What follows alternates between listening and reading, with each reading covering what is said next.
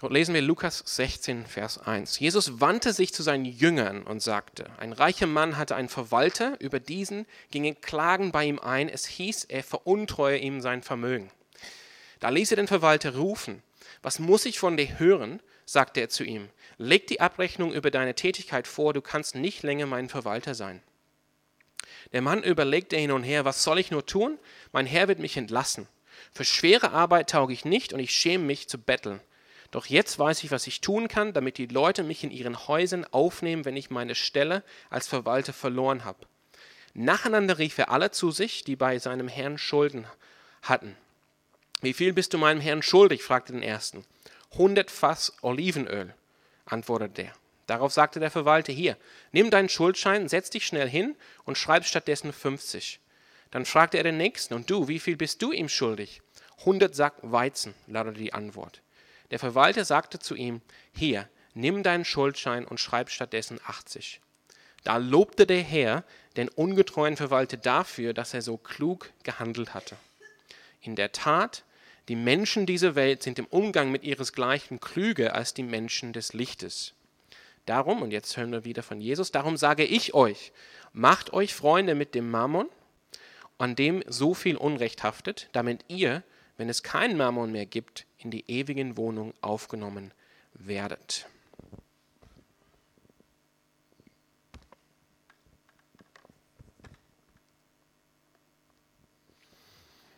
Genau. Das heißt, die zwei, wir haben jetzt das Gleichnis nochmal gehört, es gibt zwei Hauptinterpretationen. Ich will ganz kurz darauf eingehen. Die, die, die normale, ich sag mal, die, ähm, die Interpretation, die einfach sozusagen nur den Text, wirklich den Text nimmt, wie der steht, sieht, dass diese Verwalter, und das war auch die Interpretation, die äh, ans Licht gekommen ist in dem Theaterstück, der Verwalter war eigentlich von vornherein nicht zu vertrauen. Der war untreu von vornherein. Der, ist, der dient eigentlich nach diesem, nach diesem Verständnis, nach dieser Interpretation als ein Beispiel von Menschen, die eigentlich versklavt sind dem Mammon, dem Geld. Die sind untreu und er veruntreut die Ressourcen des Meisters direkt vom Anfang an. Aber er ist klug und, und er schaut nach einem Plan für, nach, für seine Zukunft dass, dass, er, dass er eine Zukunft hat, dass er eine Perspektive hat, wenn der Job dann vorbei ist. Und nach, diese, nach diesem Verständnis, der, der Meister oder der Herr lobt nicht, dass er untreu ist, sondern er lobt, dass er so klug gehandelt hat. Das war natürlich die erste Option und die haben wir gesehen.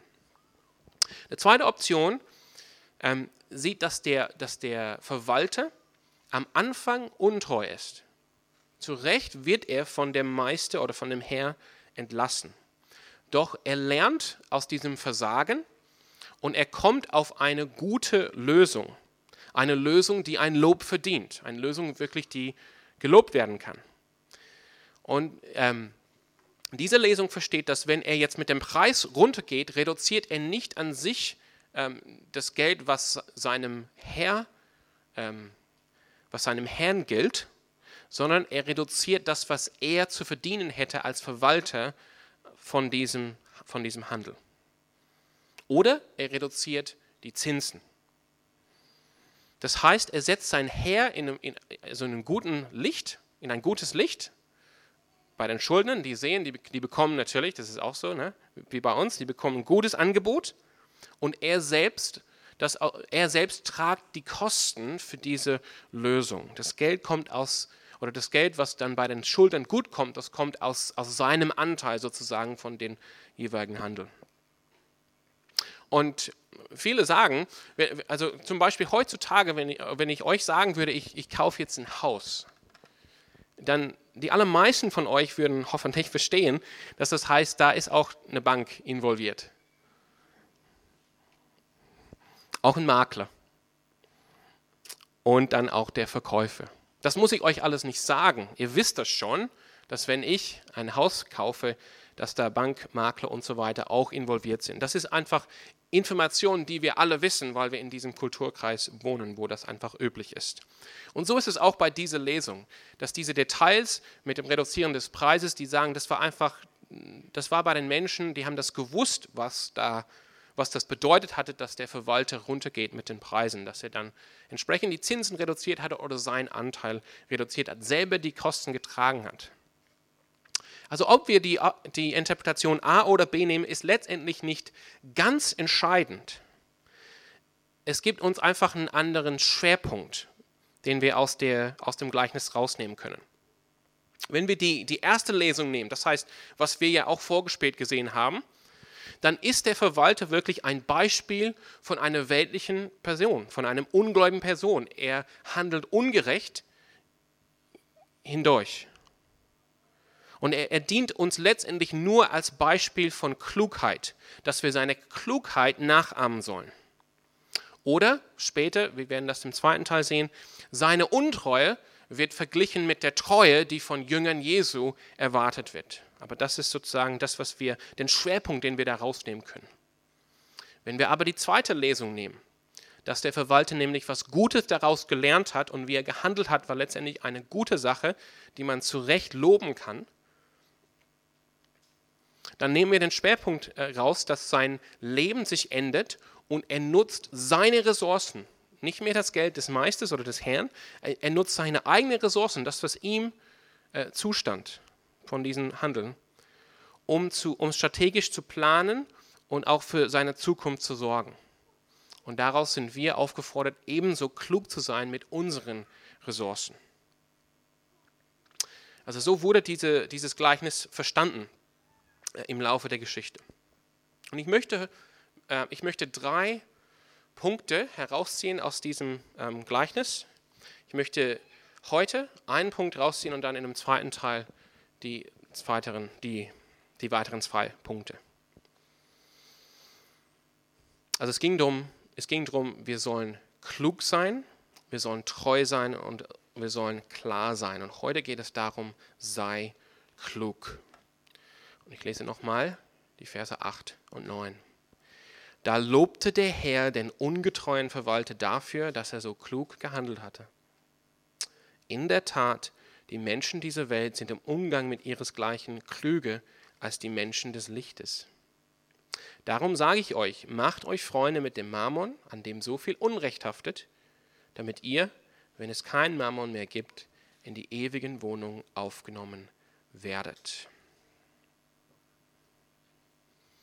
Egal welche Lesung oder sorry, egal welche Lesart wir hier nehmen, der Herr Reich respektiert und, und ehrt und lobt die Klugheit von dem Verwalter. Der Verwalter war klug, er war weise, er konnte die Situation gut lesen. Er war nicht blind. Er hat sich Gedanken gemacht er hat seine Gedanken, seine Gedanken, das fand, ich auch schön, gut äh, durchgespielt, wie das jetzt aufgehen könnte, hat eine Strategie entwickelt und dann hat er gehandelt. Das ist klug. Das ist klug. Und Jesus sagt hier, wir sollen auch klug sein. Wir müssen, müssen uns das hier merken. Jesus spricht hier an seine Jünger. Das stand in Vers 1. Jesus hatte, wir, wir erinnern uns vom letzten Mal, jetzt die drei Gleichnisse erzählt von der verlorenen von dem verlorenen Schaf, von der verlorenen Münze und von dem verlorenen Sohn. Diese Gleichnisse hat er an alle erzählt, sowohl an die Pharisäer, die da waren, wie auch an die äh, Volksmenge, die um ihn herum ähm, versammelt war. Jetzt, diese Leute sind alle noch da. Und wir werden sehen, das nächste Mal, die Pharisäer hören zu und finden das gar nicht gut, was Jesus hier sagt. Aber Jesus sagt im Prinzip, die, die Botschaft von diesem Gleichnis, das ist in einer bestimmten Weise für euch als Jünger.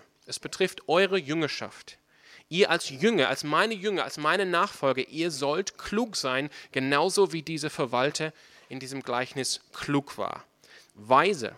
Wir, wir, wir sollen in der, in, der, in, der äh, sorry, in der Lage sein, eine Situation zu lesen, zu verstehen, aufzunehmen, korrekt zu entziffern. Wir sollen in der Lage sein, Dinge durchzudenken und eine Strategie zu entwickeln und entsprechend zu handeln. Und Jesus sagt hier, und ich finde, ich bin ja nicht so alt und äh, vielleicht äh, gibt es auch Gegenbeispiele, aber Jesus sagt hier, die Leute, die nicht Nachfolger Jesu sind, die nicht in der Gemeinde sind, die sind eigentlich viel, viel klüger als ihr Christen oder als ihr Jünger Jesu. Ich weiß nicht, ob, wie es euch dabei geht oder was ihr zu dem sagt, was Jesus hier sagt. Aber das ist, was Jesus sagt. Jesus sagt, in der Regel, die Menschen, die Jesus nicht nachfolgen, sind viel klüger, was das betrifft. Die leben ihr oder die gestalten ihr Leben auf eine Weise, die viel klüger ist als die Nachfolge Jesu.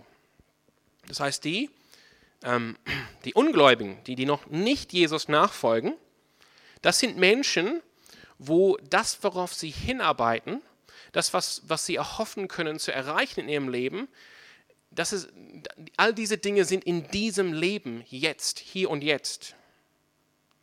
Das sind die einzigen äh, Belohnungen oder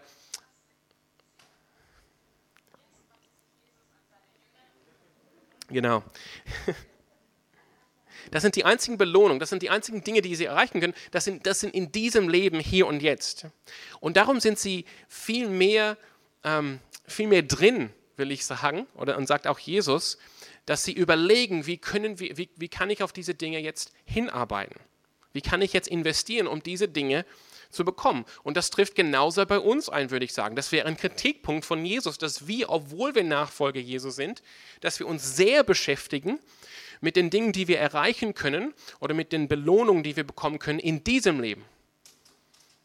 Und dass wir nicht klug sind in Bezug auf die Dinge, die zu dem kommenden, zu dem ewigen Leben gehören. Und Jesus, Jesus argumentiert hier auf eine ganz äh, jüdische Art und Weise, argumentiert von dem Kleinen hin zu dem Großen. Wenn etwas stimmt für diesen kleinen Fall hier, wie viel mehr muss es stimmen für diesen großen Fall hier? Und er sagt im Prinzip, wenn, ähm, wenn die Menschen diese Generation, wenn die Menschen der Welt, wenn die Menschen, die mich noch nicht kennen, wenn sie so klug sind, wenn sie so strategisch denken, wenn sie ihr Leben so gestalten, so planen und so weiter, obwohl, die, der, den, obwohl der Lohn, den sie bekommen können, auch zu diesem Leben gehört, obwohl sie keine Hoffnung mehr haben über dieses Leben hinaus. Wenn sie so klug sind, wie viel mehr sollen wir als Nachfolger Jesu, als seine Jünger, wo wir eigentlich eine lebendige Hoffnung haben, eine ewige Hoffnung haben, wie viel mehr sollen wir auch klug handeln hier in diesem Leben mit unseren Ressourcen, die Gott uns anvertraut. Und das ist, was Jesus hier uns sagen will im Vers 9. Wir sollen unsere Ressourcen, ja auch das Geld, das heißt hier so schön ähm, Mammon, also ein, ein altes aramäisches Wort für Geld, an dem so viel Unrecht haftet, also das ungerechte Geld, sollen wir auch einsetzen, um für unsere ewige Zukunft vorzubereiten oder vorzusorgen oder darauf hinzuarbeiten. Das ist, was Jesus sagt. Also als Jünger, ähm, wir wollen Gott ehren. Darum geht es an. Wir wollen Gott ehren. Wir wollen ihm dienen. Nicht nur, indem wir jetzt sonntags erscheinen vor ihm im Gottesdienst und ihn anbeten mit Liedern oder aus seinem Wort hören. Das ist alles richtig und das ist alles wunderschön.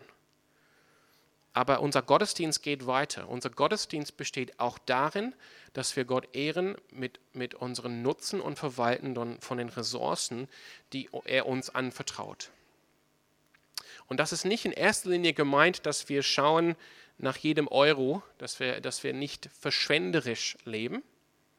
Da gibt es schon einen Aspekt, aber auf der anderen Seite sind wir aufgefordert, als Christen auch die Schönheit der Schöpfung und des Lebens der Welt zu zeigen, indem wir auch gemeinsam miteinander feiern. Also es geht nicht darum, dass wir asketisch leben, ohne schöne Dinge, sondern es geht hier darum, dass wir klug leben, dass wir uns das überlegt haben. Wie werden wir diese Ressourcen einsetzen? Wie werden wir über unsere Zeit oder über unser Geld oder über unsere Gaben verfügen? Und nicht nur individuell, jeder für sich, sondern auch als Gemeinschaft im Glauben, als Gemeinde. Das heißt, wir sollen eigentlich das, wir sollen eigentlich ähm, so spielen, dass wir wirklich die, die, die lange Zukunft im Auge halten, dass wir strategisch denken und planen und dass wir dann Gott vertrauen.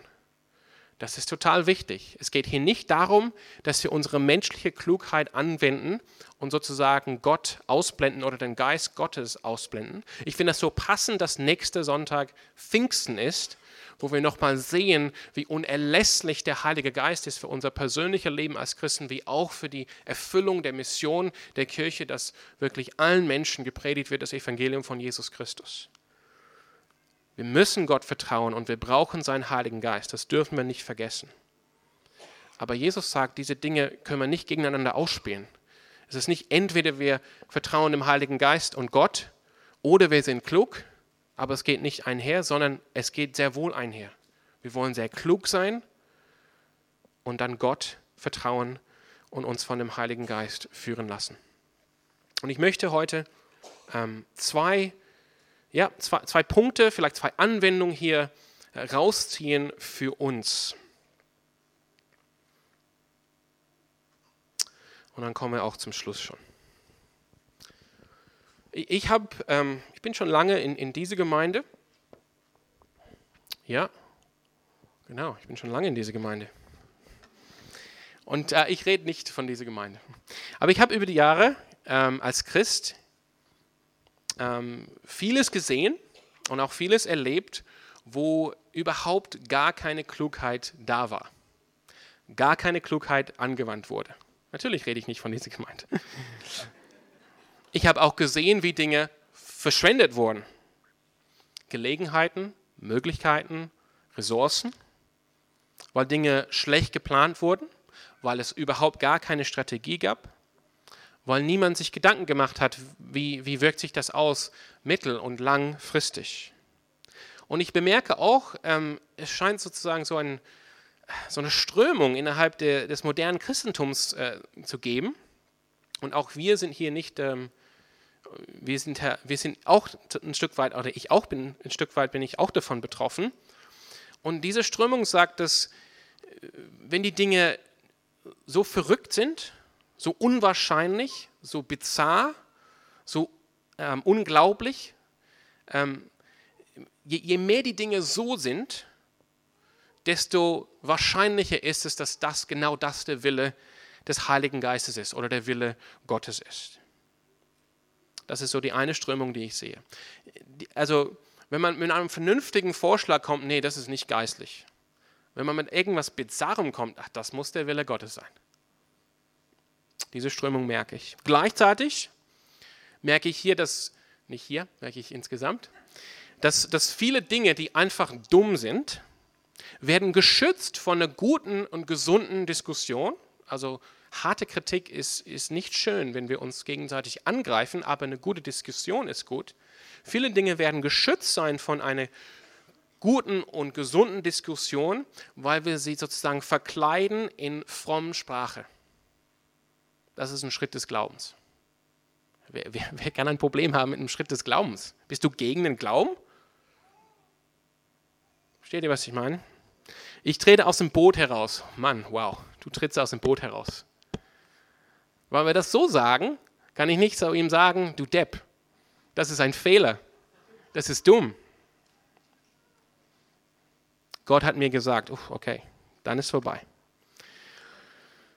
Und ich habe ich hab, ich hab all diese Dinge beobachtet in individueller individuelle Entscheidungen und, und, und ähm, vermeintliche Berufung von individuellen Menschen.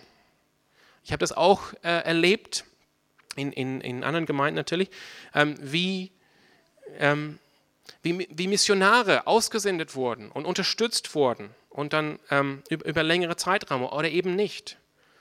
Wie Entscheidungen ähm, oder eben nicht Entscheidungen getroffen wurden über, ähm, über Gebäude oder über Infrastruktur. Wie verschiedene Dienste geplant wurden oder eben nicht geplant wurden.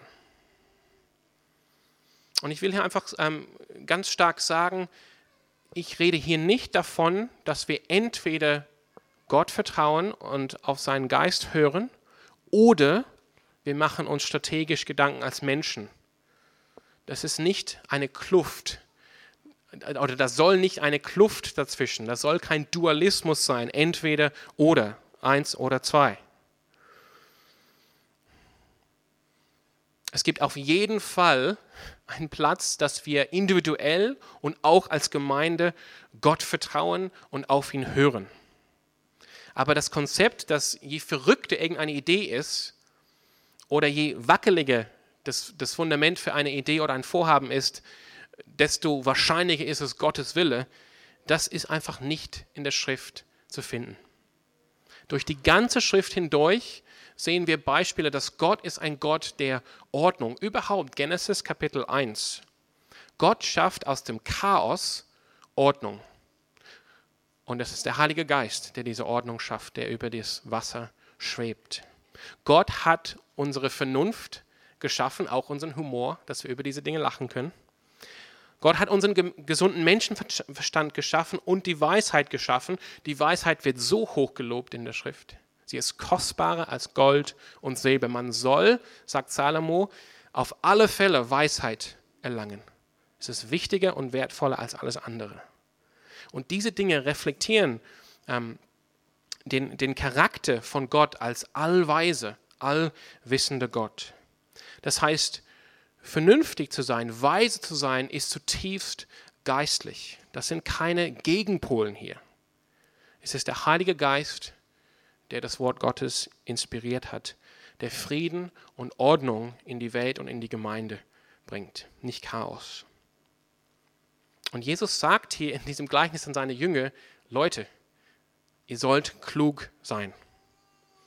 Ihr seht, wie klug die Leute da draußen sind, wie sie sich strategisch an die Sachen machen, ihr Leben zu planen, Dinge nachzujagen und so weiter, so sollt ihr genauso sein, aber im Hinblick auf die ewigen Realitäten, die uns erwarten, weil wir, als, weil wir Christen sind. Sei klug. Und ich, ich, ich möchte euch das zusprechen. Das ist klug sein, jetzt ohne euch irgendwie einen gewissen Druck äh, aufzuerlegen, das ist das, was ihr erwarten sollt voneinander von dich selbst, auch von anderen Christen und von der Gemeinde, dass wir klug sind, schlau wie die Schlangen. Das heißt, ein paar Punkte hier, wie sieht das aus? Wir sollen, ähm, wir sollen erwarten voneinander im guten Sinne. Jetzt nicht im, wir dürfen alle Fehler machen und wir bedürfen auf jeden Fall die Gnade Gottes. Das soll ich nicht unbedingt sagen müssen, aber das sage ich trotzdem, damit es ganz klar ist. Aber wir sollen erwarten, dass wir insgesamt als Christen erkennen, wir sind Verwalter über Ressourcen, die uns nicht gehören. Die gehören Gott, das sind nicht unsere eigenen Ressourcen. Wir müssen erkennen, dass wir im Lichte der Ewigkeit leben, dass ein Gerichtstag kommt und dass es eine ewige Belohnung geben wird und auch eine ewige Freude. Und wir sollen unser Leben so gestalten im Lichte dieser Wahrheit. Wir wollen unseren Meister und Herrn Jesus Christus ähm, wir wollen hören, wie er zu uns sagt, gut gemacht, du treue Diener. Ich will das hören, unbedingt. Und ich, ich wünsche mir das auch für uns alle hier, individuell, aber auch als Gemeinde. Ich wünsche mir, dass Jesus zu uns sagt, gut gemacht, Calvary Chapel Freiburg oder Kelle. Und darum wollen wir leben, sowohl individuell wie auch als eine Familie des Glaubens, im Lichte dieser Zukunft, diesen, dieses kommenden Tages und unsere Berufung als Nachfolger Jesu. Wir wollen unsere Ressourcen weise, klug verwalten. Wir wollen Strategien gemeinsam entwickeln, wie wir die Ressourcen einsetzen, Zeit, Geld, Begabung, Berufung, wie wir diese Dinge einsetzen, die Gott uns aus seiner Gnade, aus seiner Liebe geschenkt hat. Das heißt, wir freuen uns wenn es, ähm, wenn es sozusagen Hilfe gibt von anderen Christen. Wir wissen, dass wir Hilfe brauchen von anderen Christen, damit wir gute Verwalter sind. Wir wissen, dass wir Dinge vergessen und deshalb brauchen wir ab und zu daran erinnert zu sein, dass wir Verwalter sind, dass das Gott gehört und dass Jesus uns auffordert, hier klug zu sein. Manchmal brauchen wir eine Ermutigung und manchmal brauchen wir auch Ermahnung. Und wir erkennen, wir erkennen, wie zum Beispiel Berufung nach der Schrift funktioniert. Dass es eine interne Berufung gibt in unserem Leben, wo wir spüren, Gott beruft mich. Ich glaube, Gott beruft mich dahin oder in diesen Dienst oder das zu tun. Aber es braucht auch die externe Bestätigung, dass Menschen in meiner Nähe sehen, ja, das sehe ich, das kann ich mir vorstellen bei dir. Die Gabe sehe ich bei dir. Und letztendlich braucht es auch die Anerkennung von der Gemeinde, dass die Gemeinde sagt, wir legen unsere Hände auf und wir senden dich in diesen Auftrag hinein. Und wir wollen gemeinsam auch individuell überlegen, wie wir am besten die Ressourcen und Gaben, die wir geschenkt bekommen haben von Gott, wie wir sie einsetzen können und wie wir Strategien entwickeln können, wie wir das tun. Wie, wie, wie soll das jetzt funktionieren? Das wollen wir tun sowohl für Freiburg als auch darüber hinaus. Wir, wir wissen nicht, wann, wann der Herr Jesus wiederkommen wird. Das wissen wir nicht. Jesus hat auch gesagt, das weiß keiner. Aber wir wollen vorbereitet sein, wenn er wiederkommt.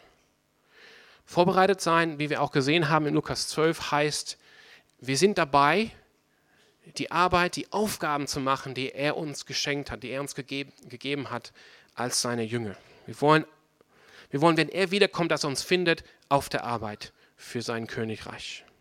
Das heißt, wir verstehen, er könnte morgen kommen. Es steht nichts mehr im Wege, dass er jetzt nicht kommen könnte morgen. Wir glauben, dass Jesus wirklich morgen kommen könnte und wir wollen entsprechend diesen Tag gestalten und leben. Aber gleichzeitig werden wir planen für die nächsten 500 Jahre. Das ist sozusagen diese Spannung, die wir aushalten. Wir wissen nicht, ob es morgen ist, aber wir werden für die nächsten 500 Jahre planen. Wir werden nicht unseren Jugendgottesdienst einstellen weil wir denken, Jesus kommt nächstes Jahr, brauchen wir nicht mehr in die Jugend investieren. Wir werden in die Jugend investieren, falls Jesus, ihr lacht, aber das haben wir hier gesehen in Deutschland, Gemeinden, die genauso gehandelt haben. Wir werden überlegen, wie können wir hier unsere Stadt und diese Welt verändern, gemeinsam und strategisch. Sei klug, sagt Jesus. Und deshalb jetzt ganz zum Schluss möchte ich einfach mit ähm, euch ein paar Fragen mitgeben. Wie ist es mit dir? Oder wie, oder wie ist es mit dir persönlich? Mit, mit, ähm, mit klug sein für Jesus? Die Dinge verwalten, klug verwalten, die Jesus dir anvertraut hat? Wie ist es mit uns? Was denkst du über uns als Gemeinde und Gemeinschaft? Sind wir klug?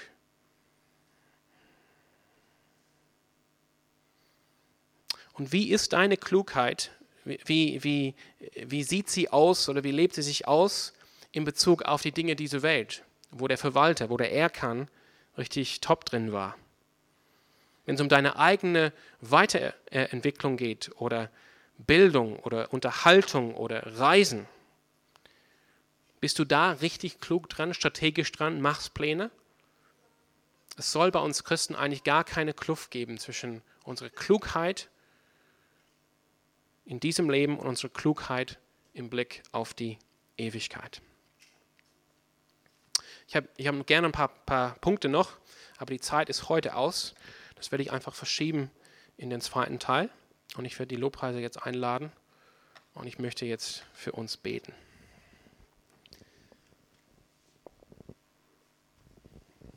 Herr Jesus, du bist so gut zu uns und du liebst uns und du zeigst uns deine Gnade.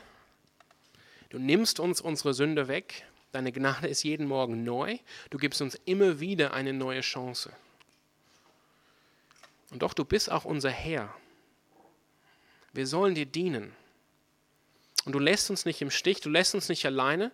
Du gibst uns Anweisungen, wie wir dir zu dienen haben. Du ermutigst uns und du warnst uns. Du forderst uns herauf, heraus.